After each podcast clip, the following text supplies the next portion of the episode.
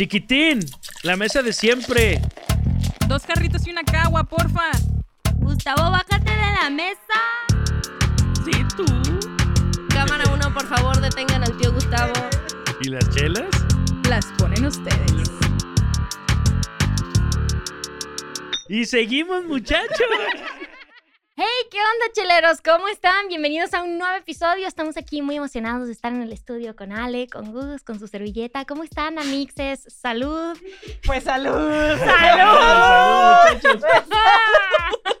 Uno no quería, pero Me pues, o encanta sea, la temporada de Ándale, gripas. pues. Ándale, Me pues, encanta necio. la temporada Oye, de vale, gripas. pues mira, qué inicio, qué buen inicio damos el día de hoy a este capítulo. Digo, hoy estamos repitiendo chelita porque pues a, vale, le- a Ale le gustó. Es que ¿no? esto, esto es la le gustó, suave. está Suavecita, suavecito. Suavecito, suavecito. No nos van a poner la canción Oye, porque copyright, pero. un tiro ahí con la Ya. lata. ¿Todo bien? Ya, todo bien, ya Oye, estamos ¿cómo andas, Ale? Cuéntanos, ¿qué tal? ¿Cómo has estado? Este, bueno, si quieres ahorita le tomo. platícanos, platícanos. Si quieres ahorita le tomo. Te veíamos muy desesperada ya a tomar Ay, es eso. que como ¿Todo que- bien en casa? Ay, esto está muy seco, está muy seco, está muy seco. Pero sí, todo está todo súper bien, todo, Todo súper chido. chido. y, y pues muy contenta porque, ¿qué creen? El día de hoy me va a tocar entrevistar a Vale.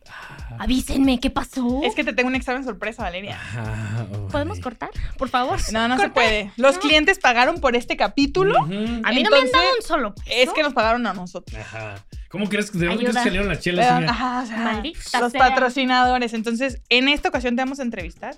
A ver, cuéntame. ¿Qué, Sí, qué, ¿no? qué- qué quieres saber, pequeña saltamontes? Ahí te va, digo. Pero vamos a hacer equipo nosotros y vamos a presionar ¿Qué mejor a Gustavo. pasando? No, A mí me miren. gusta más esa idea. Sí, ¿verdad? Ahí les va, Sí, digo, sí, como en capítulos anteriores, digo, ya hemos estado hablando. No nos corten la inspiración, gracias. ¿Qué pasó? De- ya hablamos de marcas. Hablamos de Ya marcas. hablamos de temas laborales, ya hablamos de cuestión de contratos, ya hablamos de muchos temas importantes para los emprendedores y empresarios.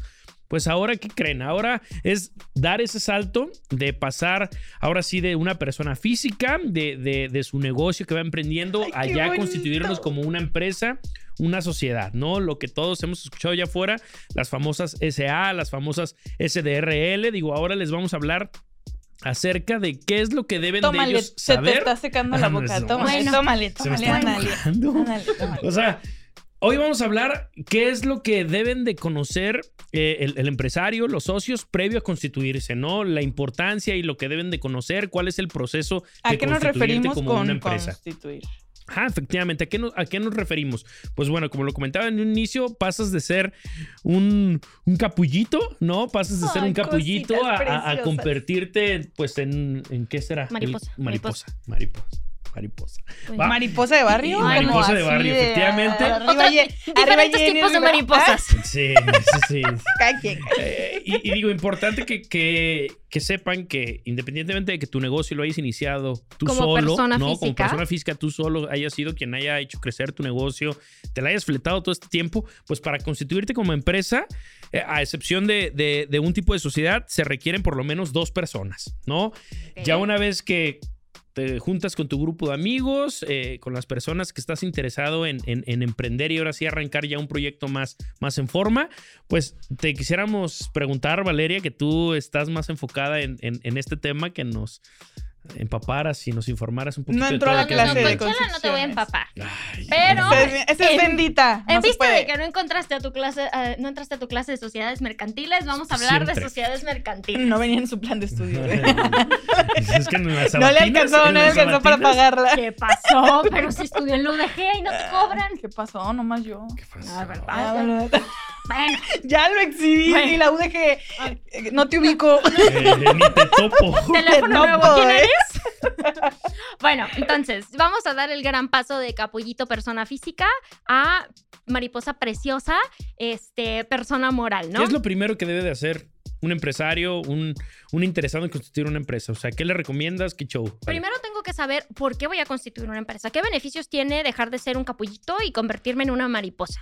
¿Qué beneficios me trae, amigos, amixes, Ujú. ser una persona moral en lugar de una persona Pues física? mira, para empezar, tu, tu persona, tu persona física, tu patrimonio, pues ya va a quedar totalmente respaldado, va a quedar atrás y van a ser una nueva figura, ¿no? Una Una nueva, nueva persona. una nueva persona jurídica que, que van, a, si- van a ser con patrimonio propio, con Nombre propio. nombre propio, con personas totalmente quizá ajenas a mí, porque también puede estar constituida por otras personas que, que no precisamente sea yo. Que ni Suena topamos. trámite Chucky, ¿eh? No, no, no. Suena trámite Chucky. Bueno, que el primo de mi amigo lo invitó. O sea, si tú y yo o somos sea, socios y tú Pero lo que invitas a voy otra es, persona. el principal sí. beneficio es que todos tus chuki. bienes, patrimonios y, y todo el blindaje jurídico que puedas tener, ya lo vas a tener. O sea, va a quedar protegida esa parte porque van a ser una nueva persona, ¿no? Es decir, en vez de que el SAT o cualquier otra autoridad vaya a ir sobre mi persona física, sobre Valeria, en caso de que pues, mi colaborador tenga un accidente Claro. o no le pague cualquier cosa o yo contraté algo y no pague o lo que sea,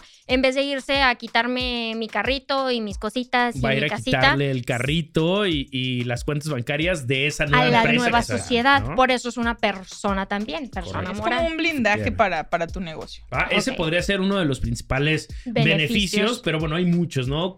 En cuestión fiscal, en Los cuestión préstamos laboral, bancarios. Préstamos, en, en- en quizá de que ya vas a tener eh, con tus clientes al momento de, de cerrar alguna negociación, pues obviamente te, te va a dar de alguna forma quizás estatus o, o- o ese tipo Un de respaldo. respaldo que tú necesitas para empezar a tener ya contratos grandes, ¿no? Ok, no, pues su- suena súper bien. Entonces, ya sabemos cuándo o por qué nos convertiríamos en una persona moral o si quieren ser muy progresistas, decirles personas jurídicas. Luego al final del episodio les explico cómo es que se les dice personas morales porque antes la primera persona moral era la iglesia y pues eran morales porque pues moralidad.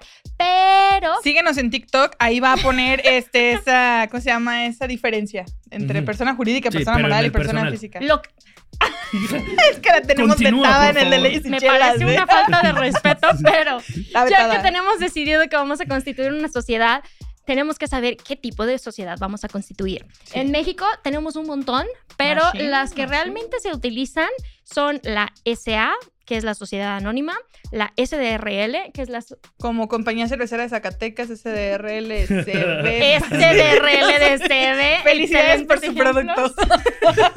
Patrocínenos, llame ya. Y si quieren ser muy amiguitos de Peña y de las reformas que hizo en su sexenio, pueden constituir una sociedad con no una sociedad con una sola persona, que pues no entendemos muy bien cómo es una sociedad, SAS. pero pueden constituir una SAS. SAS, que es una sociedad arre. que se constituye con una sola persona. Entonces es una sociedad, Sí. no sociedad, pero teóricamente sí es una sociedad. Entonces, Solo te brinda como que el que ustedes la las van a escuchar como las famosas SAS, que son las sociedades de acciones simplificadas. Digo, no es, es una opción, no es mala, digo, hay que estudiarla, pero pues bueno, así nada más para no entrar de lleno en ese tema, digo, se constituye no ante notario, se hace un trámite en línea ante la Secretaría de Economía, es totalmente gratuito, obtienes tu RFC y tu registro público el mismo día, así es que si tú quieres constituir una empresa de hoy para mañana, mañana mismo ya Una puedes estar facturando a través de una SAS. ¿va? Y en, el- Es en eso que comentan, respecto a la diferencia entre las SAS y las otros, el, el otro tipo de sociedades, frente a la fiel, ¿cuánto nos podemos tardar? ¿Necesitamos la fiel a fuerza para Pues, las otras sociedades? Pues mira, sí necesitas la fiel para estar facturando y para estar haciendo otros movimientos, pero aguanta, ahorita llegamos a eso. Aguanchu. Aguánteme. Va. Primero, entonces, ya hablamos de las SAS que vemos que Y no me medio- resolvieron nada. A ver, ahí te va. A ver, No, ya- la date el resolvemos. gusto. Ok. Hoy andas pero bien participador. Haces tu trámite en línea, Secretaría de Economía. Ya, insisto, hace un segundo lo dije. Ya sales con todo. En Alejandra. las SAS. Pero En yo las pregunté de las otras. No, de las que no son. SAS. Pues todavía no Pero bueno, de las otras apenas vamos a empezar a hablar de ese tema. Tú tranquila, nosotros nerviosos. ¿Qué pasó? Relajada. Mejor lo voy a buscar en Google. Ándale. Ustedes te tardan mucho. Oye, entonces, a ver. Pícanle al por dos vale, en platícanos. ¿Qué, Miren, ¿Qué más debo de saber? ¿Por qué debería interesarme? ¿Qué tipo de sociedad elegir? Tenemos las dos que regularmente se utilizan. Digo, la SAS tiene muchos temas fiscales que les recomendamos revisar con su contador o con su asesor fiscal, pero No se dejen este, llevar porque sea fácil. para exactamente como mi ex, para las sociedades Ay, normales. me viene a mi memoria algunos recuerdos No es cierto, saludos cordiales. Este, a los 50 ex. ¿Qué pasó?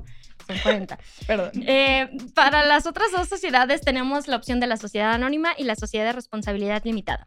Fiscalmente, que es lo que probablemente les interesa a nuestros vistores, vistores escuchas emprendedores, son esencialmente idénticas. Pero el tema es que en una SADCB a mí me importa menos quiénes son los socios y me importa más pues que me estén dando dinero, ¿no? Las SA son especialistas para las sociedades o las empresas que quieran tener socios capitalistas que pues nada más, o sea, te doy dinero y úsalo y ya que la empresa tenga éxito, ya que suceda cualquier cosa, pues me vas a dar a mí mis retribuciones, Y digo, abundando un poquito en esto que platicas, digo, creo que todos hemos escuchado hablar acerca de las acciones, ¿no? De que, oye, yo tengo acciones en tal Netflix. empresa, en tal otra empresa. Venden no, muchas acciones nunca en vieron por ahí los letreritos de, en los postes de De luz Telmex. de Telmex De- compra tus acciones, ¿no? Correcto. Ok, pues seguramente se trataba de una SA. ¿Por qué? Pues porque las acciones estaban en el público, en todo mundo. O sea, venta. cualquier, cualquier persona puede tener acciones dentro de una empresa y no precisamente necesitas tener el consentimiento y la autorización de todos los dueños, sino que con el simple hecho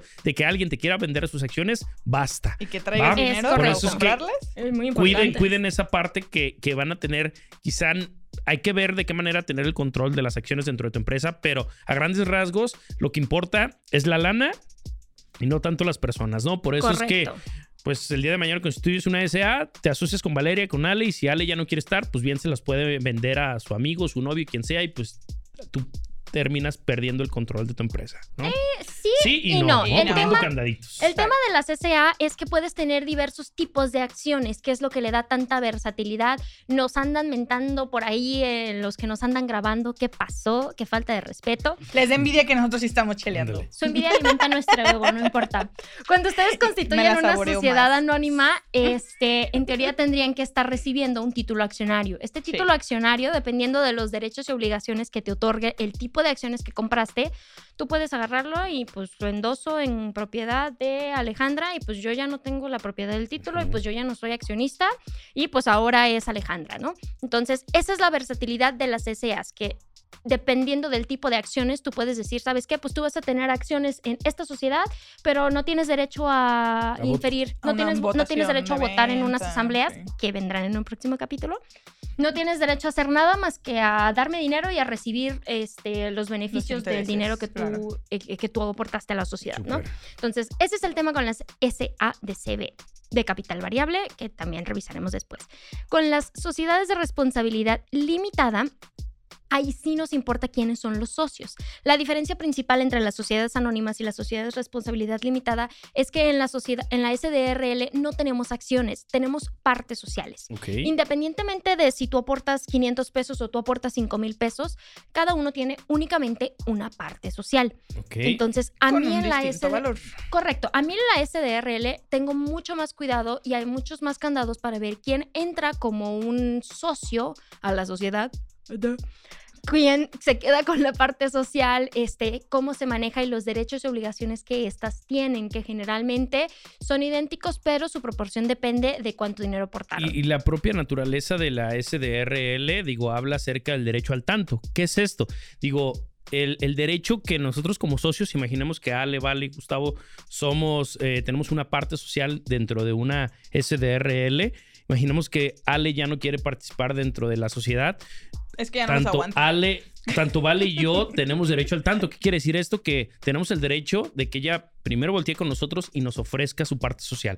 En cambio, en una SA, por su propia naturaleza, digo, obviamente, si dentro de los estatutos, que es lo que contempla el acta constitutiva, ponemos que primero debería de voltear a los socios, pues bueno, aplica ahí. Pero por su propia naturaleza, Ale a quien quiera se las puede vender. ¿no? Es correcto. Entonces, ya sabemos cuál es la diferencia. Sin albur, muchachos. Sin albur. No, ¿No, se puede Emily? decir nada en este No se puede decir nada serio aquí porque A ver, acá- acá- acaricia la cerveza otra vez, ándale. Lo pensé, acaríciala. lo pensaron, no, yo no inventé. Usted- nosotros, nosotros sabemos, amigos. Pero todos sí, a quien yo quiera se las Y, puedo y otra cosa, el, el tema de las SDRL se presta mucho para negocios familiares, ¿no? Es correcto. Cuando, ajá, adelante. Ah, sí, en las SDRL, en teoría, en la ley, tenemos un máximo de 50 socios. En una SA pueden comprar acciones mientras hay acciones las 14 mil personas que quieran comprar las acciones de Telmex, como nos comentabas Correcto. hace rato en el ejemplo, Si ¿no? alguien está vendiendo, llámeme, me interesan. ¿No? No te alcanza corazón. Ay, por eso ya que ni me hablen. Pero, este sí, entonces esa es la diferencia. Ya ustedes podrán revisar con sus abogadas, abogades, este, o con Y sus Gustavo. asesores. Y Mm. Gustavo. Somos más niñas, puedo decir abogadas. Ajá. Este, para este ver cuál es la que más les conviene, ¿no? Ya que tenemos, sabemos, Conforme queremos constituir, también. qué tipo de sociedad queremos constituir, pues muy importante, ¿no? Pues necesitamos pues reunirnos con nuestros abogados y pues ver para qué la vamos a utilizar y cómo le vamos a poner la nueva criatura a nuestra nueva mariposita Importantísimo preciosa. el nombre. ¿no? ¿Cómo le vamos a poner? Porque no puedo nada más llegar y decir, pues aquí dice Cervecería del Pacífico, está chido el nombre, le voy a poner gusta. yo igual a mi sociedad. Tenemos que solicitar un permiso ante la Secretaría de Economía que nos dice, ¿sabes qué? Pues no puedes ponerle Cervecería del Pacífico, porque ya existe Cervecería del Pacífico. Vale, lo acaba de decir. Secretaría de Economía, capítulos anteriores estábamos hablando de solicitarle al INPI, que es una cuestión más comercial, la, la autorización Mm, o la la viabilidad marca. de tu nombre. Pero aquí estamos hablando del nombre o razón social que va a llevar tu empresa. No estamos hablando del nombre comercial. Digo, vale la que pena. también en uno de los capítulos hablamos de la diferencia Ajá. entre tu marca, Y nombre el comercial. nombre de tu empresa y todo ese tema. Y si no lo han visto, véanlo, por favor. Eh. Promoción y síganos en redes sociales, denle like, suscríbanse y todas esas otras cosas que dicen la gente que quiere que se suscriban a Que sus que canales. quiere tener Aquí, seguidores. aquí, ¿no? Sí, A- Aquí van, vamos a Aquí poner abajo, o, o aquí o aquí en todas partes. Este, es- escogen el nombre y la Secretaría de Economía lo va a autorizar. Gratis. Es, es de Agrapa. Este, una vez que tengamos la autorización, pues podemos ir con nuestros abogados, pa- abogadas, para que nos digan, Abogadis, pues, dijo. ¿para qué quieres tu empresa, no? O sea, Oye, Beli, tengo una duda. Tú comentas ir directamente con un abogado y si voy directamente con el notario, ¿qué? puedes ir con un, con un notario Porque al final de cuentas el notario lo constituye, ¿no? Es correcto. Todos los proyectos de constitución tienen que notarizarse. Sin embargo, lo que les recomendamos es que vayan con algún abogado de confianza para que tengan un proyecto que esté verdaderamente personalizado. No por demeritar el trabajo de las notarías, pero pues ellos ya tienen sus formatos y cuando tienen a un, a un abogado este, que les está apoyando con el proceso de acompañamiento, pues van a tener una sociedad Súper. hecha como guante a la medida para lo que ustedes la quieren. Me Y es aquí donde entramos al tema del objeto social. ¿Para qué quiero mi sociedad? ¿Qué voy a hacer con la sociedad? ¿Y cuál es el punto de tener una sociedad si todo eso Que lo el puedo hacer objeto yo? social básicamente es a lo que me voy a dedicar, ¿no? Para empezar a familiarizarnos con, con No ese le interrumpas, sí se está desahogando, bien sacando sus, sus conceptos universitarios que aprendió. Profe, ¿por qué no me dijiste esto en la carrera? Se acaba de darle una leída a la ley acá. Copy paste. A lo que se va a dedicar, ¿no? A lo básicamente. zapatero. Así es. Al inicio, Gus, nos Ujú. estabas comentando que cuando nosotros tenemos una sociedad, nosotros protegemos a la persona física y pues tenemos como ese velo de protección, ¿no? Ese Claro. velo se llama este, Corporativo. velo corporativo, suena muy matrimonial, muy fresón. Pero básicamente la sociedad puede hacer lo que esté en su objeto social. ¿Sabes qué? Yo la voy a utilizar para proveer servicios de prestación de servicios profesionales. Yo voy a prestar servicios de veterinario. Yo me voy a dedicar a comprar y vender medicinas. Me voy a dedicar a importar y exportar cosas. Estas son las cosas que yo puedo hacer. Si yo como persona parte de la sociedad o como administrador o persona que controla la sociedad me pongo a hacer más cosas de las que no están en el objeto social, ahí yo soy personalmente responsable de lo que suceda con la sociedad y especialmente si incurro en Claro. algún delito. Y, y importante también dentro del objeto social o de la actividad a la que se van a dedicar, digo, y, y- y enfocarla específicamente en el servicio que pensamos eh, prestar nosotros como socios por medio de la empresa, porque bien puede haber tres socios y uno es veterinario, el otro es abogado y el otro quizá este, es comerciante, vende algún tipo de producto y no porque nos hayamos reunido, digamos, ¿sabes qué? Vamos creando una empresa en donde el objeto social sea tan amplio, en donde podemos atender servicios de veterinaria, de abogado y de, y de venta de servicios. No es así. A Mix les van a decir que están lavando dinero. Eso no, se no pueden hacerlo. Eh, ahora sí que si los tres nos reunimos es Hoy no para emprender un proyecto muy en específico. Es ¿no? Y correcto, no que mezclar es- las funciones o las actividades de los tres. Así es, que sea la recomendación. madre. Y es por eso que les recomendamos que pasó. Salud, por el que sí me pone atención. que vayan con una abogada que les haga un proyecto que sea a su medida. Ok, ya, ¿Ya, tenemos ¿Ya el... puedo participar en el podcast? No, todavía sí, no. digo, es que estoy levantando la mano, estoy intentando hablar y no me dejan. Y, Pues avísanos. No, pues, ni la manita le Eh, sirvió. ya me hasta la chela, René. Ya me... Ya va como por aquí.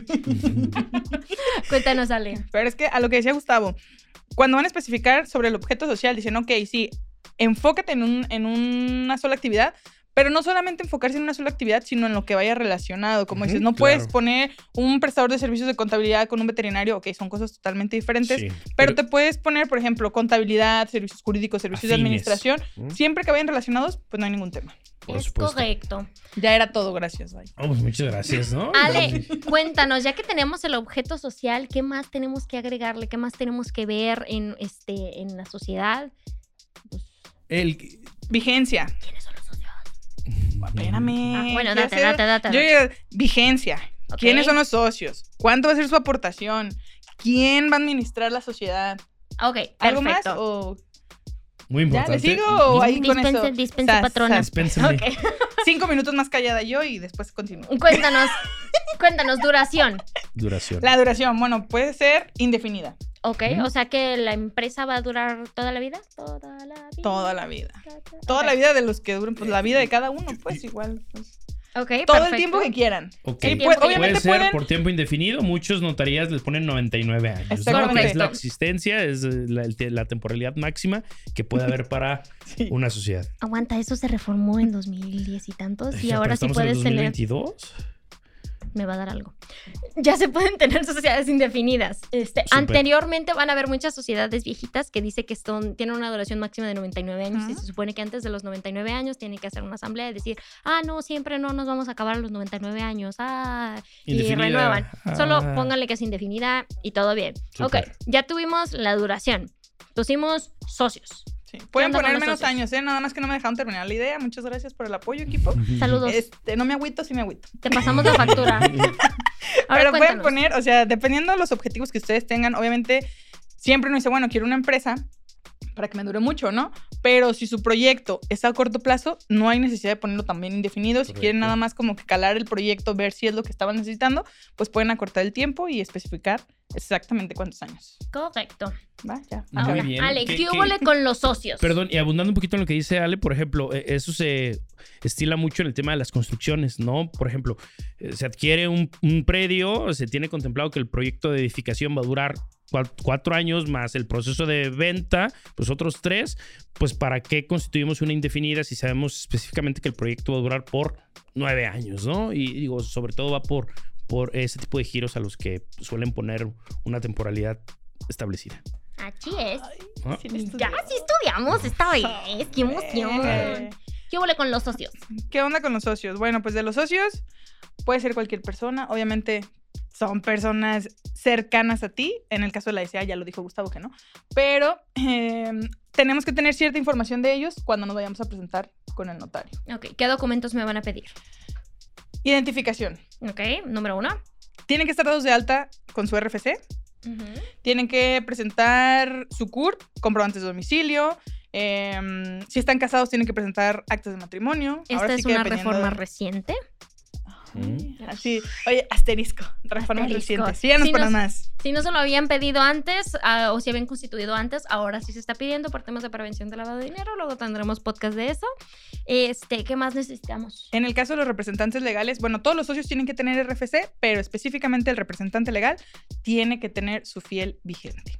¿Sí? De Ok. preferencia, obviamente, que todos los socios lo tengan, pero principalmente el representante legal. Súper. Ok, Y es muy importante que todas las personas que estén en la sociedad tengan dada de alta la obligación en el RFC de socio y accionista. Claro. Porque si no, pues no van a poder estar ahí o en el SAT los van a regresar y pues ya hay Correcto. TikToks de eso. No los recomendamos. sí, ya, por favor, no, sí, no crean todo para que- más consejos.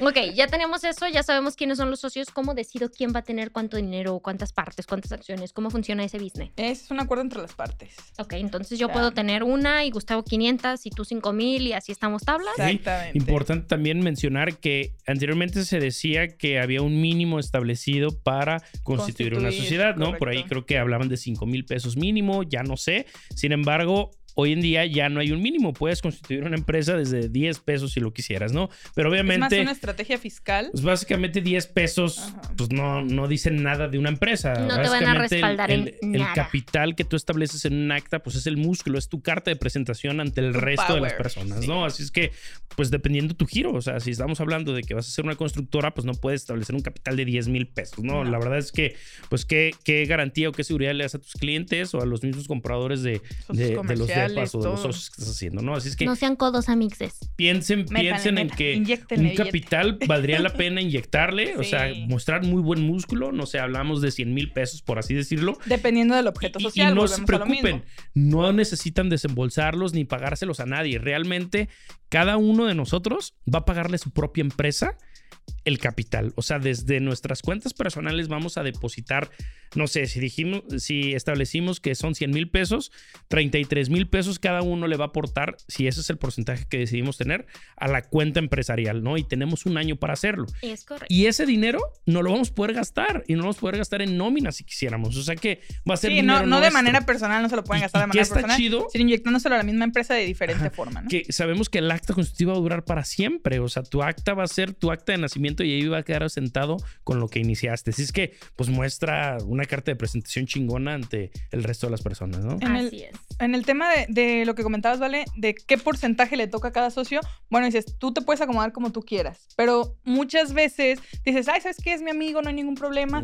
vámonos por partes iguales. Realmente la recomendación que nosotros damos es que no se vayan por partes iguales, sino que uno siempre tenga un poquito más para la toma de decisiones. Claro, así Sí. es. Y luego recordemos que también hay varios tipos de socios. O sea, mm, imaginemos que, que habemos tres socios aquí, ¿no? Y, y el capitalista es Ale. Ella ni se va a involucrar siempre, en el negocio. siempre. O sea, quizá ella es veterinaria y nosotros lo que queremos poner es una constructora. Y ella decir, pues, güey, Soy yo, veterinaria, tengo mi ganado. yo solamente, ándale, ella trae su ganado, ¿no?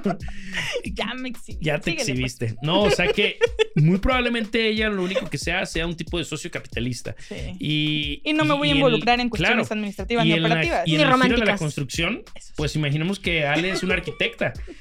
Quizá ella va a hacer toda la cuestión operativa y quizá yo soy especialista en la parte administrativa, pues yo voy a llevar, quizá yo voy a llevar la operación del negocio, ella va a buscar a los clientes y ella va a meter la lana, ¿no? ¿Cómo entonces vamos a establecer el tema del capital? O sea, pues bueno, 33 mil, o podríamos decir, pues ella nomás está poniendo lana. ¿Por qué le vamos a dar el 33% de la sociedad si quienes nos vamos a dar en la madre vamos a ser nosotros? Mejor vamos y buscamos un banco o otro socio que nos ofrezca más lana. O sea, Pero podríamos más darle un, un 20%, un 30%, un 40%, o sea. Correcto, ya ustedes podrán números. negociar para ver qué es lo que mejor les convenga a su sociedad y pues también que ese Claro. trabajo físico, esa aportación en especie no vaya pues menospreciada, ¿no? Sí, De correcto. Ya tenemos a los socios, ya tenemos cuánto dinero le vamos a meter a la sociedad, ya tenemos el nombre, social. ya tenemos el objeto. ¿Qué es lo que nos falta? Pues nomás firmar, ¿no? Pues ya, pasado la Y, última, y, y el último que nos podría hacer falta es, por ahí ya lo mencionaba Ale, es la parte de quién va a ser la autoridad o el representante legal. No, sí. todos hemos escuchado hablar de que el representante legal, el representante legal, ¿y qué es eso? ¿Quién es ese güey? Ah, bueno, pues esa persona resulta ser la persona que tiene las facultades y los poderes que se le concedieron por los socios para ir ante las autoridades a hacer trámites o firmar otros- contratos. ¿Son otros poderes? Son Sí, otros bueno. poderes, efectivamente. O sea, Ah, no son los de Sí. Spiderman. Es que Es me gusta el, Peter Parker. No, ese cuate tiene un chingo de poderes. hija. Por eso. Pero Pero- no son de Peter esos. Parker. No, no son esos. Ah, ok. Ok. no. Saludos, Tom Holland. Así es que nada más hay que definir quién, quién es el representante legal. ¿Y, y qué se recomienda? Que recaiga en una sola persona Es la correcto, representatividad sí, de una sí, sí. sociedad, porque al rato vas a estar necesitando de los otros para que te firmen, para que te acompañen a hacer un trámite, pues no tiene caso, solamente este, entorpeces la operación de tu negocio, ¿no? Y Así hay que poner al que siempre tiene más disponibilidad, porque son muchísimos trámites, siempre Quien vive en México, cabrón, ¿no? Obviamente, Muchos de los socios están en O quien extranjero. menos sale, quien más atención está de- pues en Ajá. el lugar pues donde está la Por empresa. supuesto. Así es. Digo, para las sociedades podemos tener o un administrador único o un gerente general único, dependiendo Sí. del tipo de sociedad. O pueden tener un Uno. consejo. La recomendación es que si tienen un consejo, que designen a una persona para que vaya a hacer trámites. Denle poderes para que ellos vayan y hagan Eso todo. no les sirve. Ni quién sabe.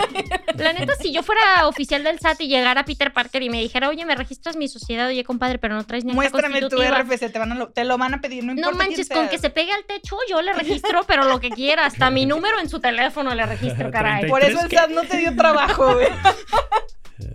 Por Eso no te saltó, Valeria. Hola. Ay, no. Muy bien, pues bueno, entonces, ¿ya tenemos? todo, ¿no? Que para Pues, qué constituir. Coordinado. constituir, ¿Qué mira, sigue? Hasta parece que lo están leyendo. Oye, ¿qué sigue? Yo creo que el siguiente paso ya es, ya es ir a la notaría de tu preferencia, ¿no? Es correcto. Ya les explicamos cómo escoger una notaría de confianza. Sí. Ya les explicamos qué cosas debemos buscar, qué cosas debemos evitar para poder tener a alguien pues, que nos vaya a entregar un proyecto que nos funcione.